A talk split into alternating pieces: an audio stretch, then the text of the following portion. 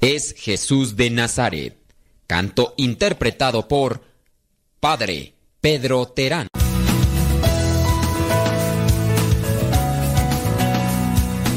¿Cómo están?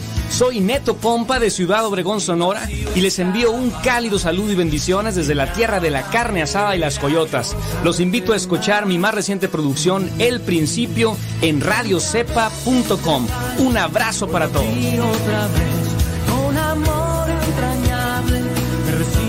también, más.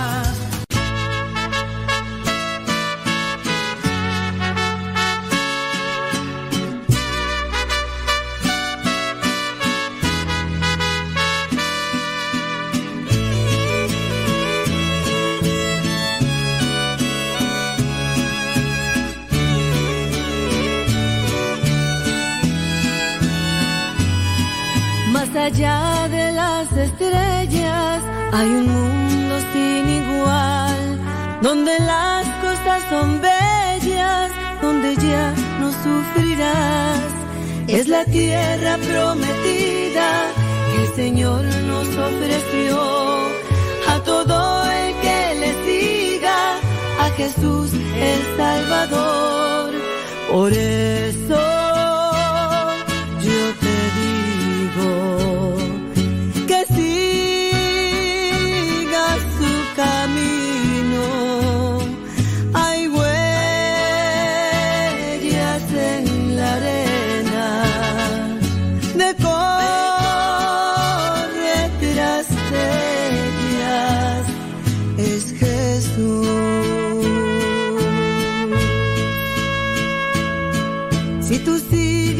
las huellas, más allá lo encontrarás.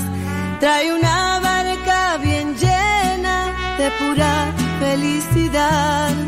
Si tú subes a esa barca con Jesús de Nazaret, te dará del agua viva y ya no tendrás más sed. Por eso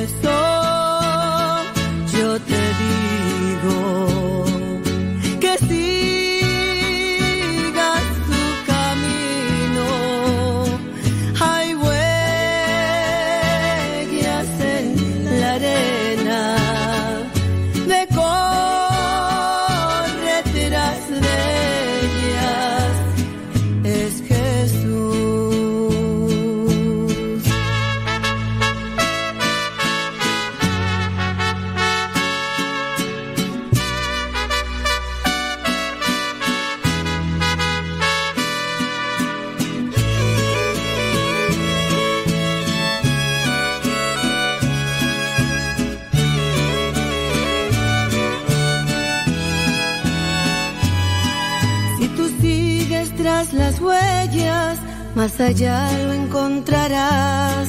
Trae una barca bien llena de pura felicidad. Si tú subes a esa barca con Jesús de Nazaret, te dará del agua viva y ya no tendrás más sed. Por eso yo te digo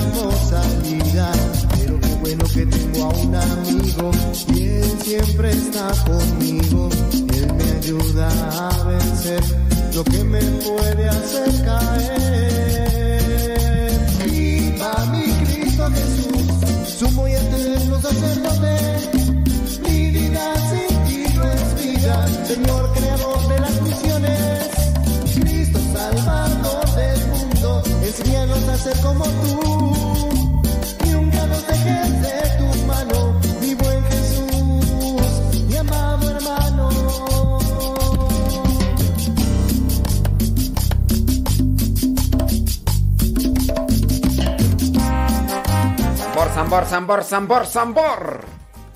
Gracias a los que entran ya al programa Gozo y Esperanza y le dan compartición. Thank you very much. Lidia, Dili- Dilia Tobar Machado allá en Venezuela. Gracias.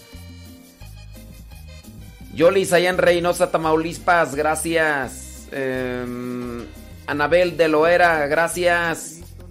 Eh, ¿Quién más? ¿Tú? ¿Quién más? Dígame ver. Marisela Ledesma en Chicago, Illinois. Pérez Laris en Tulare, California. Roselina González en Franklin, North Carolina. Gracias. Zenaida Ramírez. ¿En dónde? Pues quién sabe dónde. Gracias. Muchas gracias. Déjame ver. Rosalías en Atizapán. Beatriz Ramos en Dallas, Texas. Anel Ramos en Cypress, Texas. ¡Órale! ¡Vámonos! ¡Vámonos! Salvador del mundo, enséñanos a ser como tú.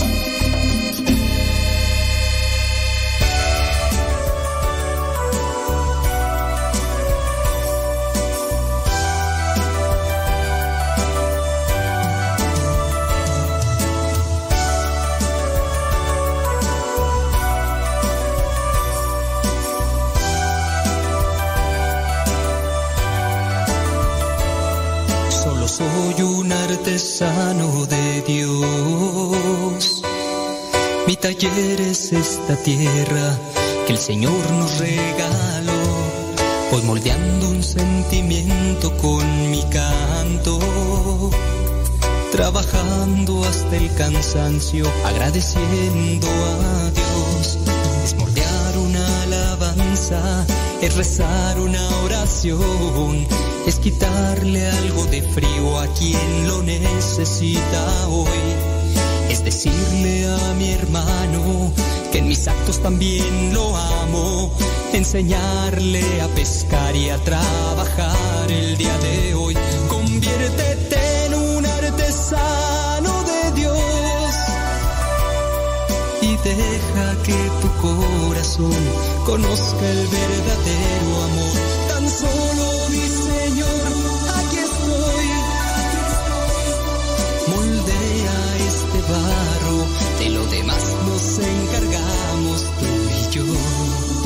Señoras y señores, chiquillos y chiquillas, chamacos y chamacas, muchas gracias por estarnos acompañando en este programa que se llama Gozo y Esperanza. Un programa que está enfocado a hacer una reflexión social del cristiano en la vida social. ¿Cómo debería o cómo debe de actuar el cristiano en la vida social? ¿Cómo debemos de poner en práctica nuestra fe en nuestro Señor Jesucristo? Y nos estarán acompañando Rafa Salomón con su cápsula, también eh, Guillermo Torres Quirós y también Mauricio Pérez. Así que pongan mucha atención y vamos a estarles compartiendo cosas interesantes que espero les hagan eh, reflexionar o les ayuden a reflexionar a ustedes en este programa. Creo que hace ya algún tiempo te había compartido la nota o no recuerdo muy bien. Lo cierto es que me la volví a encontrar y me puse a pensar si la había dicho o no. Si la había dicho, me lo recuerdas. Y si no, ahí te va. Un doctor que cobraba, cobraba una oración por sus servicios. Laszlo Batiani Stratman fue un generoso médico húngaro que nunca rechazó a pacientes y que aceptaba las oraciones como pago por sus consultas.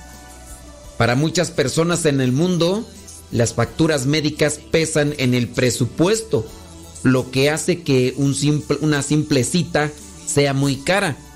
Y dígase más con el virus del momento, donde muchas personas han quedado muy endeudadas y otras personas más han perdido a sus familiares por no pagar todo aquello que se necesita para que la persona se mantenga con vida, ya sea desde el hecho de comprar un tanque de oxígeno o estarlo llenando o, las medicinas que, que son necesarias.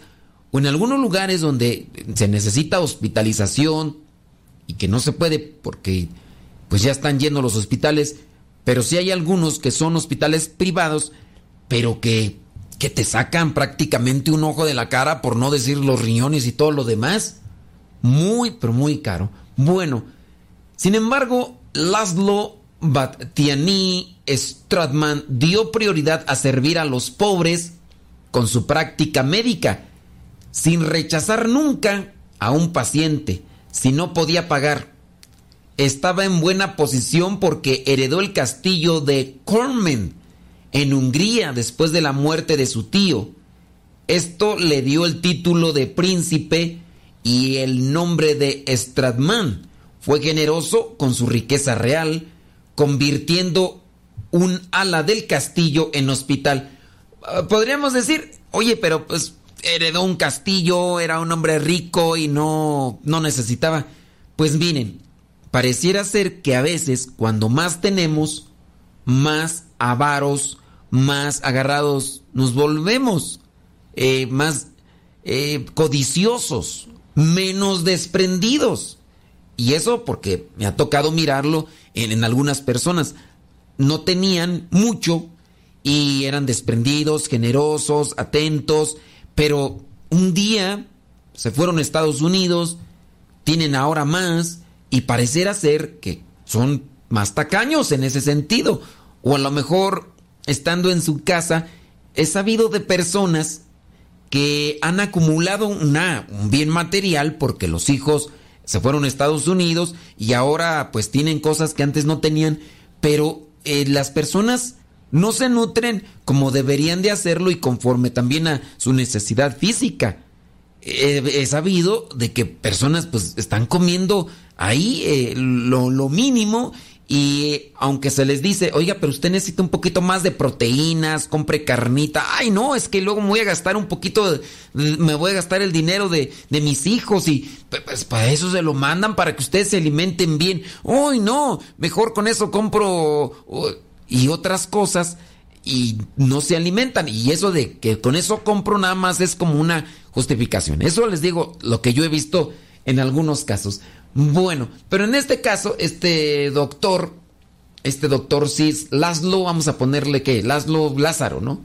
Lázaro eh, cobraba oraciones y ah, tenía dinero, pero invertía en los pobres. La biografía de este doctor Dice, detalla cómo se hizo conocido por su experiencia médica y su generosidad hacia los pobres. Dice la página del Vaticano, que es ahí donde se encuentra, dice que era conocido como el médico de los pobres y los pobres lo buscaban en busca de ayuda y consejo. Los trataba gratis como tarifa por su tratamiento médico y hospitalización. Les pedía que les dijera un Padre Nuestro. Las recetas de medicamentos también eran gratuitas y además de brindarles tratamiento médico, a menudo les brindaba ayuda financiera. Esta generosidad proviene de una fe profunda y constante en Dios. Rezaba a Dios antes de cada cirugía y veía a Dios como el médico divino. Dice que estaba convencido de que aunque era un maestro de la cirugía médica, él era un instrumento, y así se consideraba, en las manos de Dios, y que la curación en sí misma era un regalo de Dios. Antes de que sus pacientes fueran dados de alta del hospital, les entregaba una imagen de nuestro Señor y un libro espiritual titulado Abre los ojos y mira. Esta era una forma de guiarlos en su vida espiritual. Fue considerado santo por sus pacientes e incluso por su propia familia. A veces este título de ser santo en vida, pues es una forma de alabar la entrega, el desprendimiento, e, el sacrificio. No es que se estén canonizando como tal en vida, sino decir, actúa de manera como Cristo quiere que actuemos. Ya, e, Él es radical y está viviendo lo que la palabra de Dios nos invita. Su práctica médica única era inspiración para muchos y lo siguió siendo incluso después de su muerte un 22 de enero del año 1931. San Juan Pablo II beatificó a Laszlo Battiani el 23 de marzo del 2003. Es un poderoso intercesor de los profesionales del campo médico. Y de ahí para allá, pues podemos recordar algunos doctores que están ya con, eh, para los altares. Por ejemplo, en Venezuela, José Gregorio Hernández, un médico, un doctor que también se dedicaba a atender a los más necesitados. Está por ahí la película y que fue la manera en la que conocimos a este santo médico de Italia, Giuseppe Moscati. Giuseppe Moscati, eh, los que han visto la película, pues ya lo ubicarán. Y así, pues podemos tener por ahí muchos ejemplos. A lo mejor se nos vienen a la mente películas, pero qué mejor que buscar la biografía de los santos médicos para que no solamente les aplaudamos, no solamente eh, les demos eh, muchas alabanzas y, ay, y porras a nuestro Señor Jesucristo por haber hecho esto con, con ellos, sino también tomar conciencia de lo que nosotros hacemos en el día a día. Por ejemplo, no sé cuántos psicólogos me estén escuchando y cuántos de ustedes realizan acciones en favor de los demás. Yo conozco, por ejemplo, a una otorrino naringóloga, otorrino naringóloga, que eh, se dedica a la atención, sí, para su trabajo, para su manutención, lo que vendría a ser su apoyo familiar, pero hace muchas cosas buenas con las personas que sabe que no tienen esa solvencia económica, entonces siempre está dispuesta a ayudar. No siempre es así. Conozco también a una dentista, bueno, conozco a dos dentistas que sé que ayuda también en las necesidades básicas de aquellos que no tienen tan bien las posibilidades y que están urgidos de esa atención en este caso de, la dentadura y, ya son este dentistas, ¿verdad? O ¿cómo les llaman tú? No, dentistas. Eh, también, ¿sabes? Conozco a una optometrista, de una vez, pues hay que decirlo, ¿verdad? Conozco una optometrista que de hecho eh, trata nada más de, en su caso, ofrecer su servicio y conforme a una necesidad, hace que eh, solamente se pague lo que vendría a ser el material que se invirtió solamente y sus servicios y todo. Y por ahí también ha regalado muchas cosas, hablando del tiempo y hablando de lo que es su servicio. Entonces, si hay personas con eh, oficios que son para el servicio de la sociedad, pero que dentro de la necesidad para las personas que no tienen posibilidades, allí están prestando ayuda. Yo te dejo ahí hablando de este programa que se llama Gozo y Esperanza, donde queremos invitarte a ti para que prestes tu servicio dentro de lo que es tu profesión.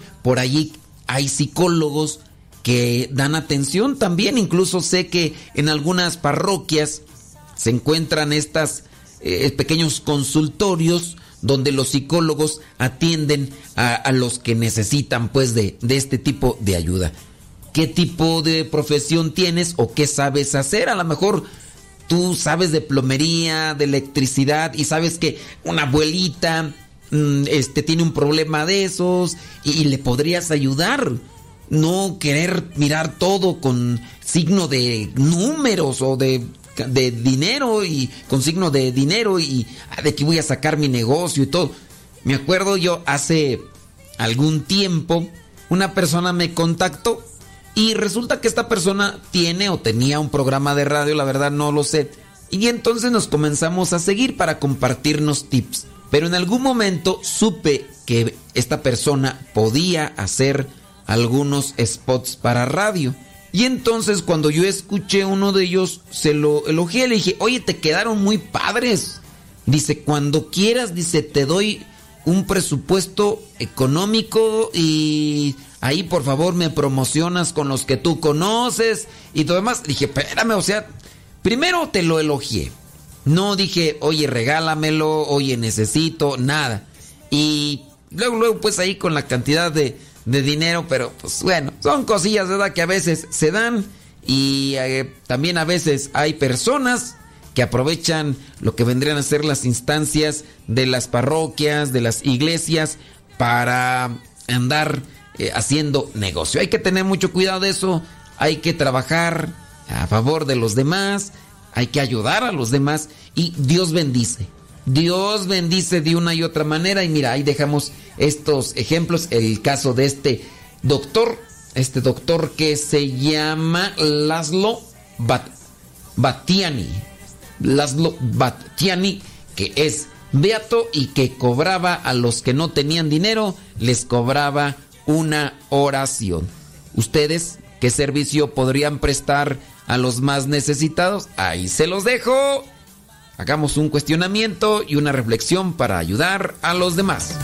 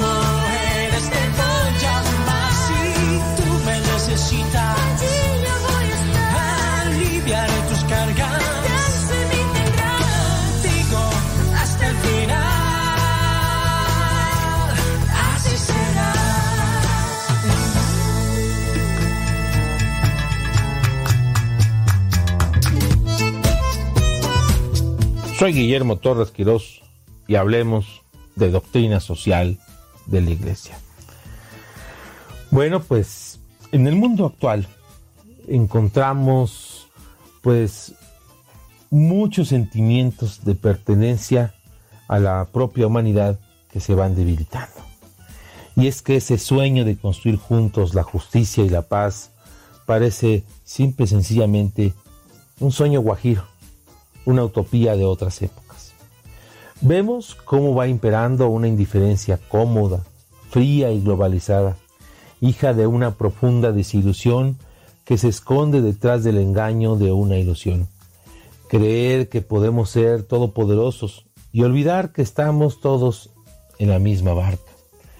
Este desengaño que deja atrás los grandes valores fraternos lleva a una especie de cinismo. Esta es la tentación que nosotros tenemos delante. Si vamos por este camino de la propia desilusión o de la decepción.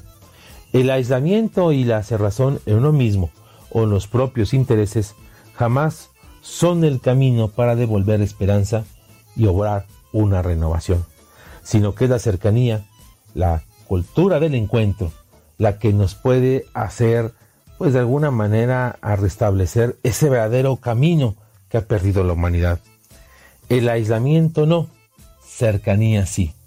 Cultura de enfrentamiento no, cultura del encuentro, sí.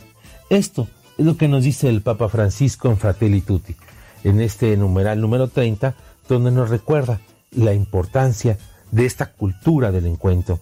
Y es que en el numeral 31, el Papa nos recuerda que en este mundo que corre sin un rumbo común, bueno, pues vamos encontrando, respirando una atmósfera, un ambiente donde la distancia entre la obsesión por el propio bienestar, el confort, el vivir eh, eh, pues cómodamente con lujos y la felicidad compartida de la propia humanidad, se amplía hasta tal punto que da la impresión de que estamos produciendo un verdadero cisma entre el individuo y la comunidad humana.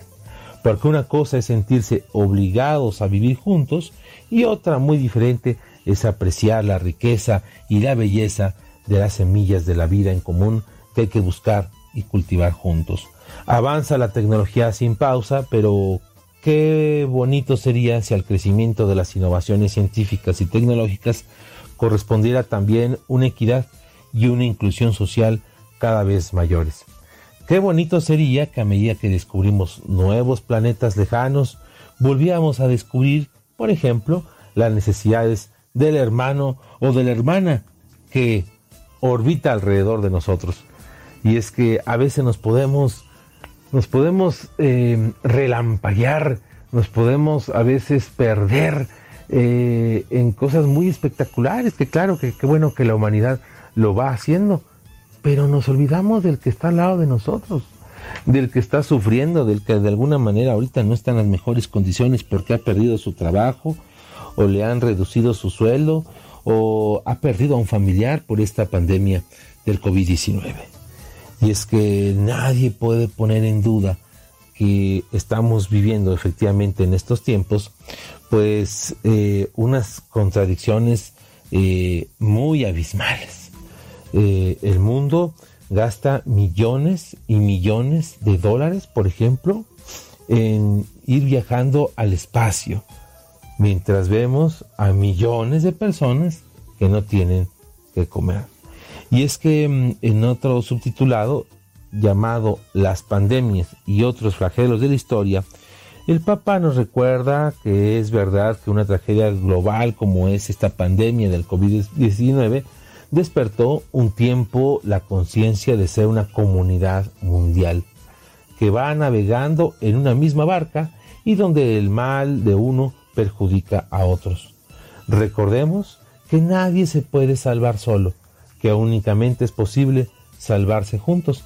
Por eso, dice el Papa, que eh, la tempestad desenmascara nuestra vulnerabilidad y deja al descubierto esas falsas y superfluas seguridades con las que habíamos construido pues nuestras propias agendas, nuestros proyectos, nuestras rutinas y nuestras prioridades. Con la tempestad se cayó el maquillaje de estos estereotipos con los que disfrazábamos nuestros egos, siempre pretenciosos, siempre queriendo aparentar y dejar descubierto, una vez más, esta bendita pertenencia común de la que no podemos ni queremos evadirnos, esa pertenencia de que somos hermanos. Y es que mm, este mundo avanzaba de manera implacable hacia una economía que utilizando los avances tecnológicos procuraba reducir los costos humanos. Y algunos pretendían hacernos creer que bastaba la libertad de mercado para que esto estuviera asegurado.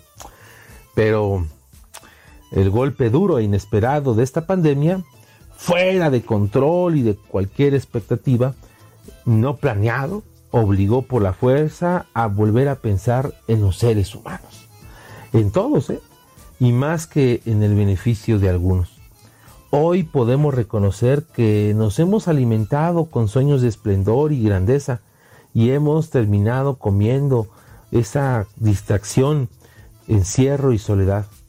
No hemos empachado de conexiones y hemos perdido el sabor, el sabor de la fraternidad, del sentirnos hermanos. Hemos buscado el resultado rápido y seguro y nos vemos abrumados por la impaciencia y la ansiedad. Todo mundo quiere recibir la vacuna y con desesperación ve la forma de poder obtenerla. Presos de la, y de la propia virtualidad, hemos perdido el gusto y por desgracia el sabor a la realidad. Somos testigos de cómo muchos niños, muchos jóvenes eh, en esta pandemia, eh, pues la educación la están recibiendo a distancia, han perdido el poder convivir con sus amigos en comunidad. Hemos visto que no salen a las calles a jugar y ahora se reducen, por ejemplo, a los videojuegos o a otras eh, dinámicas de convivencia en las que, por desgracia, pues la falta de convivencia va a traer sin duda efectos muy importantes. Y es que este dolor, la incertidumbre y el temor y la conciencia de los propios límites que despertó esta pandemia hacen resonar el llamado a repensar nuestros propios estilos de vida, nuestras relaciones, la organización de nuestras sociedades y sobre todo el sentido de nuestra propia existencia. Y sí, todo está conectado es difícil pensar que este desastre mundial no tenga relación con nuestro modo de enfrentar la realidad, pretendiendo ser señores absolutos de la propia vida y de todo lo que va existiendo. Y el Papa nos dice, no quiero decir que se trata de una suerte de castigo divino, ¿eh? Tampoco bastaría afirmar que el daño causado a la naturaleza termina cobrándose nuestros atropellos. Es la realidad misma que gime y se revela viene a la mente el célebre verso del poeta Virgilio que evoca las lágrimas de las cosas o de la historia. Pero olvidamos rápidamente las lecciones de la historia, la maestra de la vida. Eh, pasada la crisis sanitaria, la peor reacción sería la de caer aún más en una fiebre consumista y en nuevas formas de autopreservación egoísta. Ojalá que al final ya no estén los otros, sino solamente un nosotros. Ojalá no se trate de otro episodio severo de la historia, de la que no hayamos sido capaces de aprender. Ojalá no nos olvidemos de los ancianos que murieron por falta de respiradores, en parte como resultado de sistemas de salud desmantelados año tras año. Ojalá que tanto dolor no sea inútil y que demos un salto hacia una nueva forma de vida y descubramos definitivamente que no necesitamos y nos debemos los unos a los otros, para que la humanidad renazca con todos los rostros, todas las manos y todas las voces, más allá de las fronteras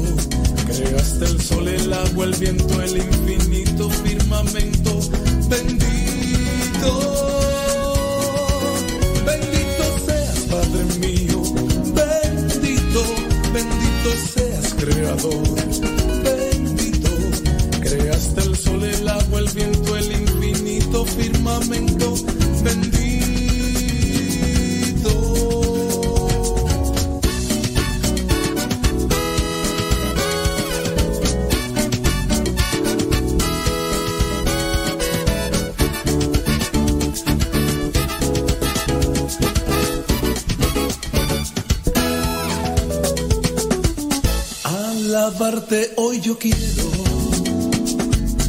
creador de nuestras vidas, del árbol y las espigas.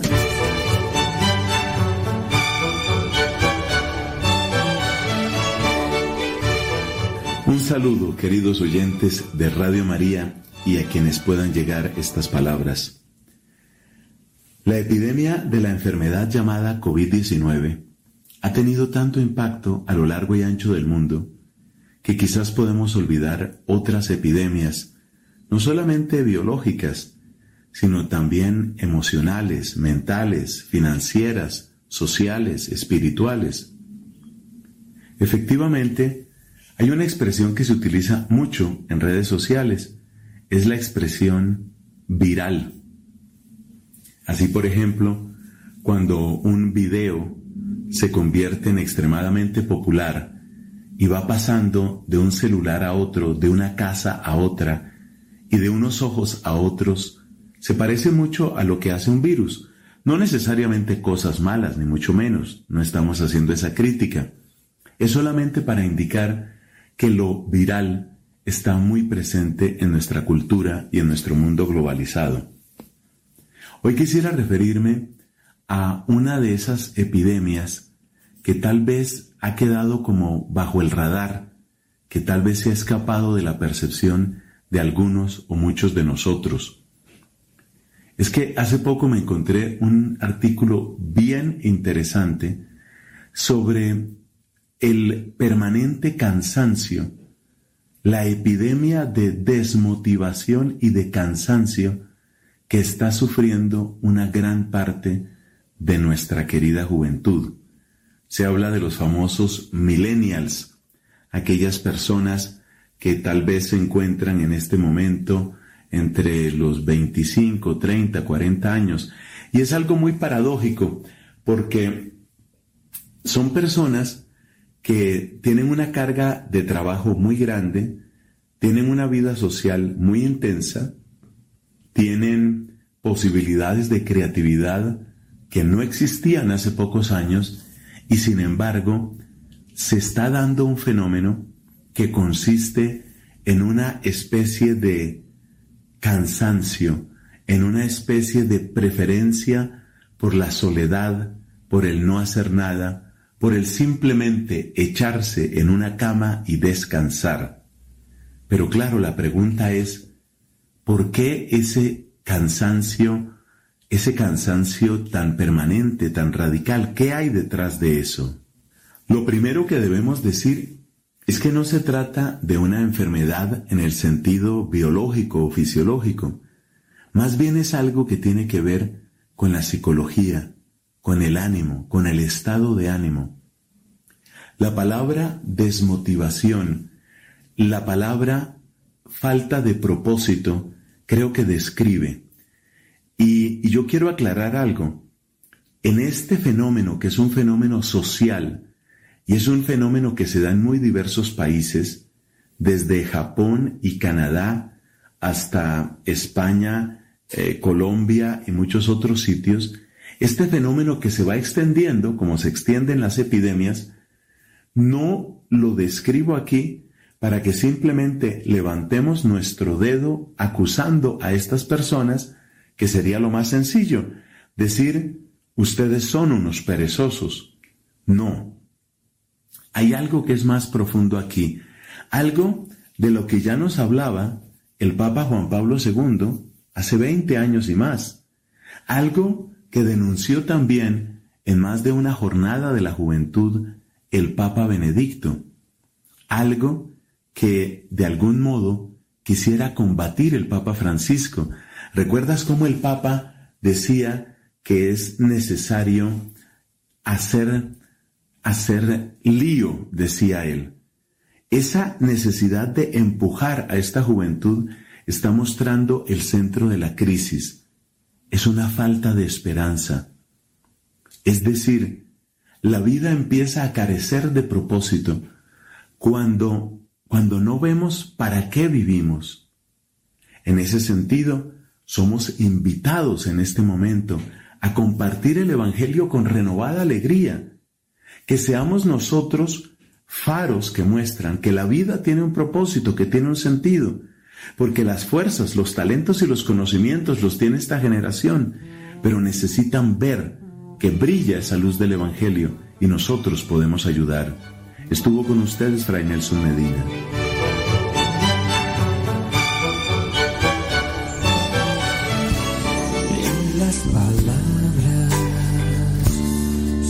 Necesitan para expresar mis sentimientos siempre comprendes con tu inmensidad. Mis ojos muestran todas las veces que me haces soñar en una tierra en la que todos vivamos en paz. Tú eres mi luz, calor puedo sentir, eres mi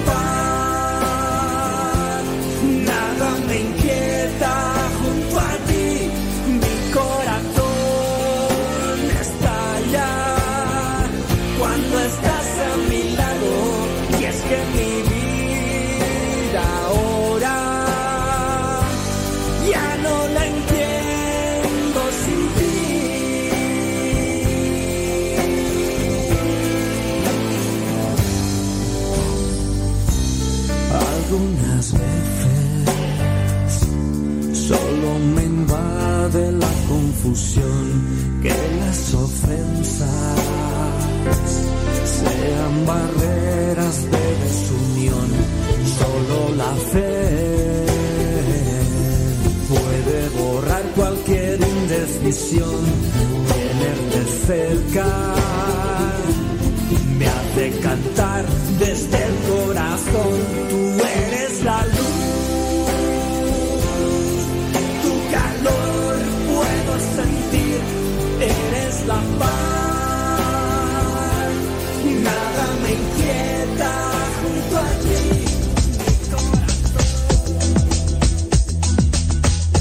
Saludos, reciban un abrazo sincero de paz y el día de hoy quiero abordar un tema. Jesús curaba y en aquel tiempo fue considerado literalmente un curador. En el año 90 eh, aparece en la historia el historiador judío Flavio Josefo nos informa que durante el gobierno de Poncio Pilato como prefecto de Judea, escrito está, apareció Jesús, un hombre sabio que fue autor de hechos asombrosos. Ahí podemos darnos cuenta que Jesús hacía curaciones.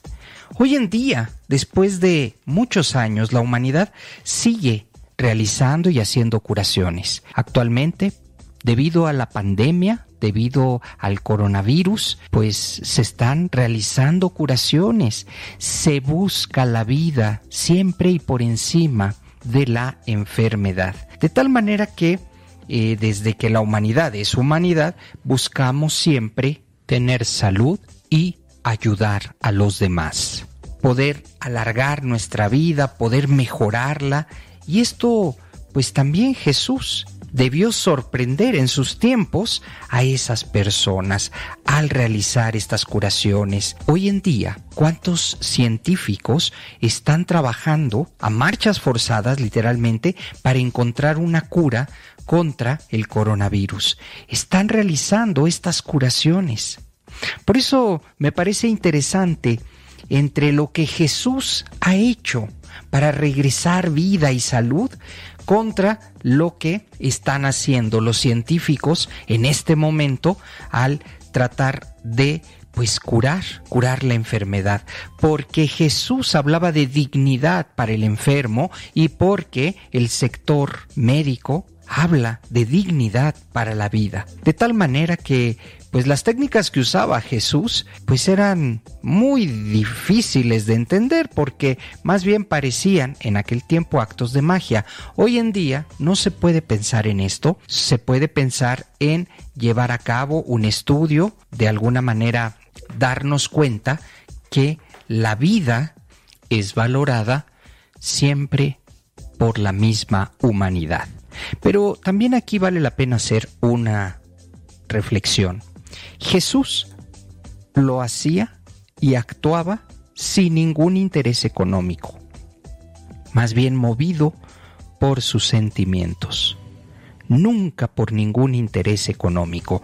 A diferencia de lo que estamos viendo ahora, las vacunas se venden, se están vendiendo, hay un interés monetario y esto hace que la esencia por lo que se está realizando pierda esencia y entonces se convierta en un interés económico.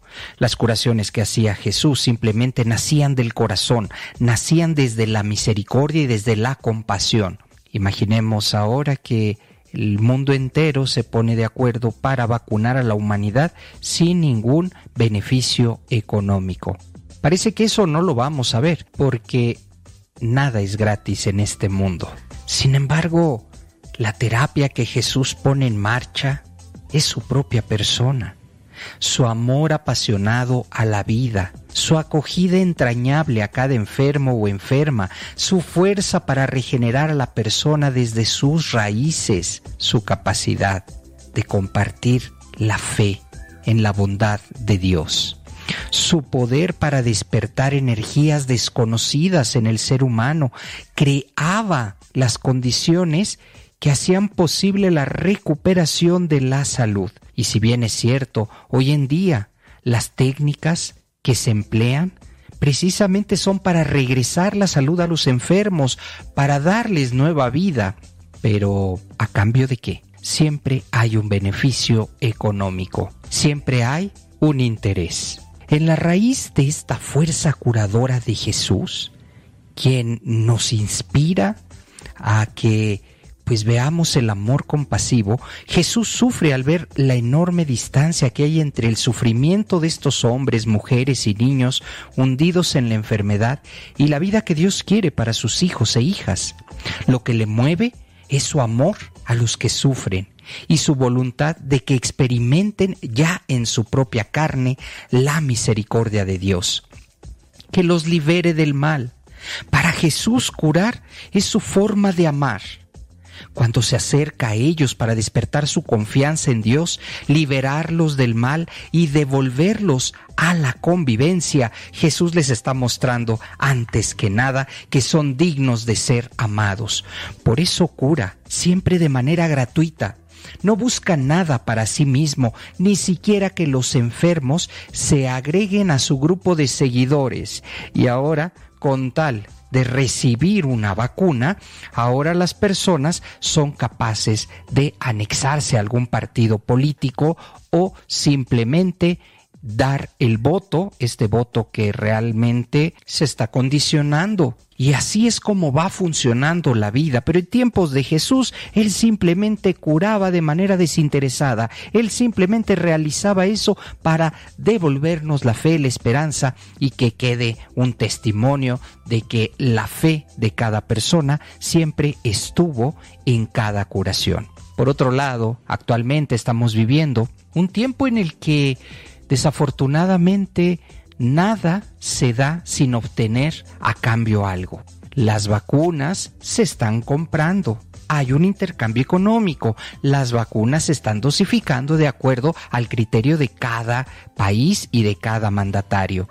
Hay un intercambio qué lejos estamos de esta gratuidad del amor de Dios por la persona por el simple hecho de serlo. Por otro lado, y sin afán de criticar al sistema sanitario, cuando una persona enferma va a recobrar la salud, únicamente se pone atención en esa dolencia. No es una dolencia integral, no es una dolencia que va a cambiar como lo hacía Jesús, porque Jesús no aportaba solo una mejora física, como lo estamos viviendo actualmente.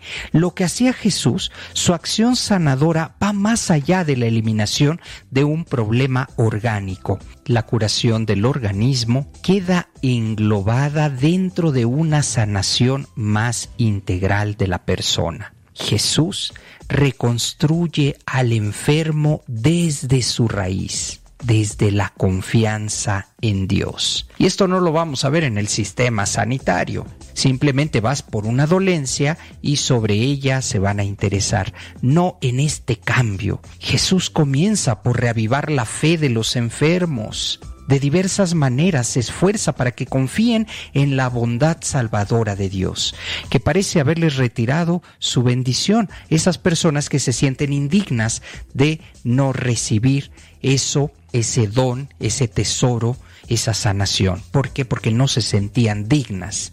De tal manera que hoy en día en el sistema sanitario, en el sistema de salud. Simplemente se ataca la enfermedad desde criterios científicos, por supuesto, pero desde criterios muy puntuales, nunca como una forma integral de sanar. Esta es la gran diferencia y precisamente porque acabo de estar en una unidad en donde hay y se busca la sanidad de las personas, pues son muchas disciplinas las que se requieren para que la persona pueda recobrar la salud en medio de esta pandemia. Son muchas disciplinas, eso de eso me enteré. Entonces, Jesús lo hacía, pero no disciplinas científicas, lo hacía desde el amor, desde la misericordia. Jesús no cura para despertar la fe, sino que pide fe para que sea posible la curación.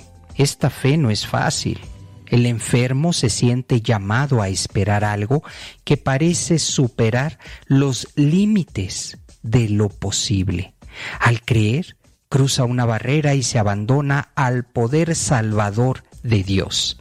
Lo hace con amor, lo hace para encontrar a esa persona que tal vez se ha extraviado o simplemente su confianza en Dios se ha perdido. Él devolvía la fe de una manera única y actualmente se está esperando regresar y devolver la fe, pero cabe mencionar que no es de forma gratuita, no es de forma voluntaria.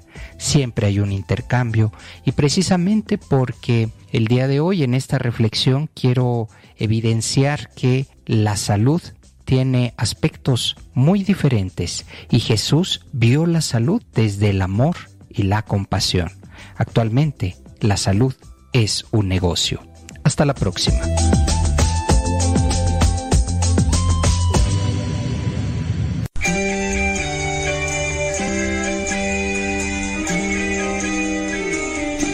Solamente una persona egoísta puede negar que el aborto es el crimen más execrable que existe. Un asesinato que se comete con todas las agravantes. Un asesinato que es premeditado porque se planea. Un asesinato que es alevoso porque se toma al bebé por sorpresa, un asesinato que es ventajoso porque el niño no se puede defender de ninguna manera, y es por la gravedad de este crimen que todas las personas que participan en un aborto quedan excomulgados al instante.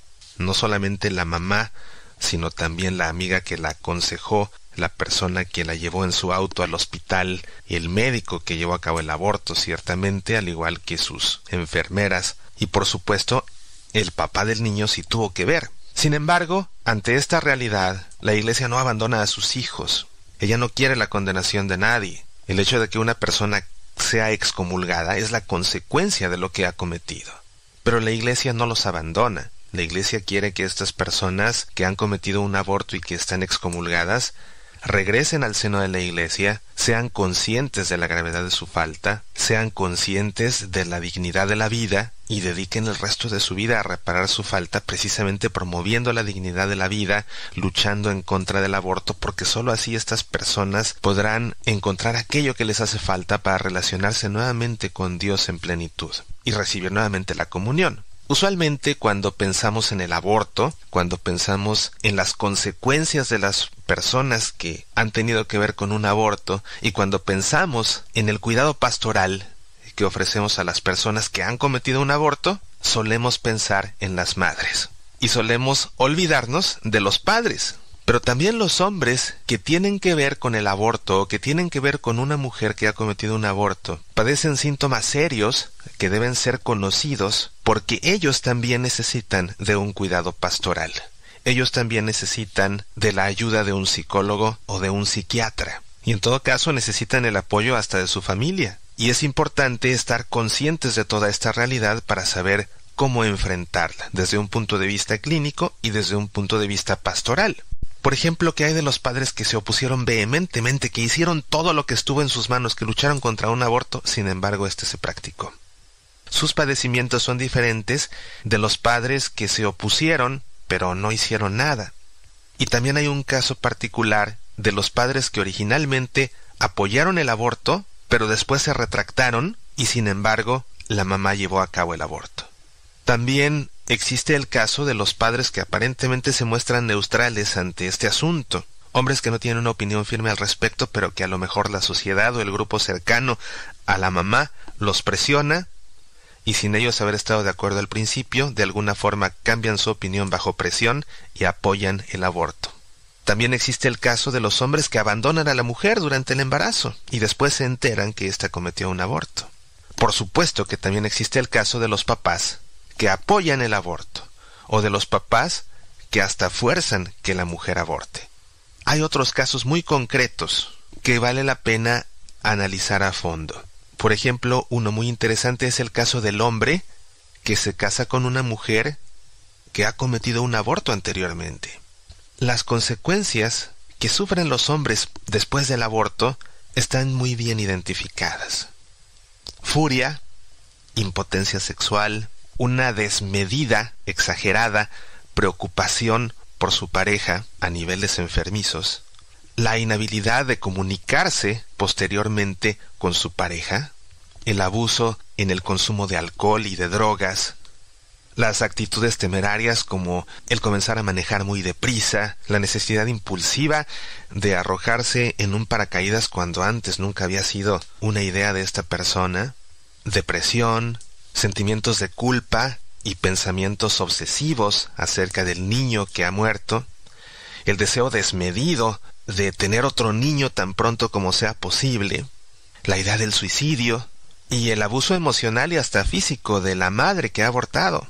Como ves, los hombres relacionados con un aborto también merecen atención, también merecen tratamiento clínico, también necesitan cuidado pastoral y conviene conocer a fondo esta problemática para poder enfrentarla de la manera más correcta.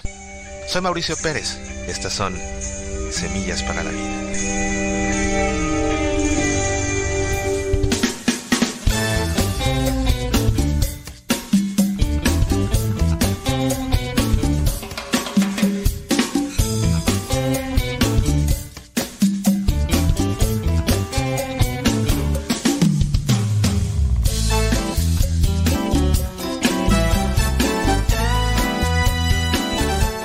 Pues como dicen allá en mi rancho, este arroz ya se coció. Aquí termina el programa Gozo y Esperanza.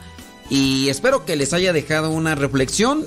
Se habló de diferentes temas, incluso de este tema que yo no sabía, de las consecuencias del aborto en los hombres. Se debe poner mucha atención. Obviamente hay que cuidarse, hay que motivarse y hay que respaldarse unos a otros. Estamos en la encrucijada de un mundo que pareciera ser nos quiere devorar.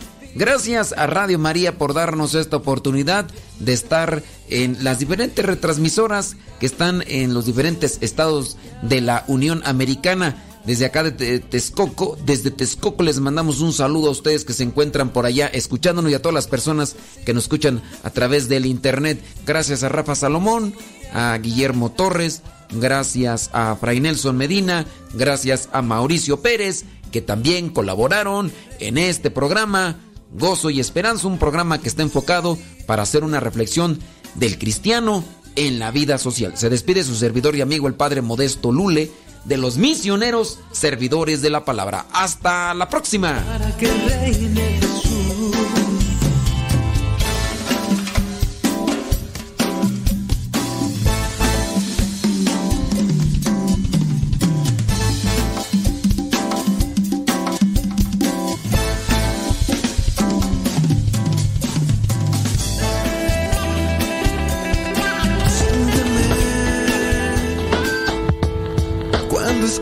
Mis palabras.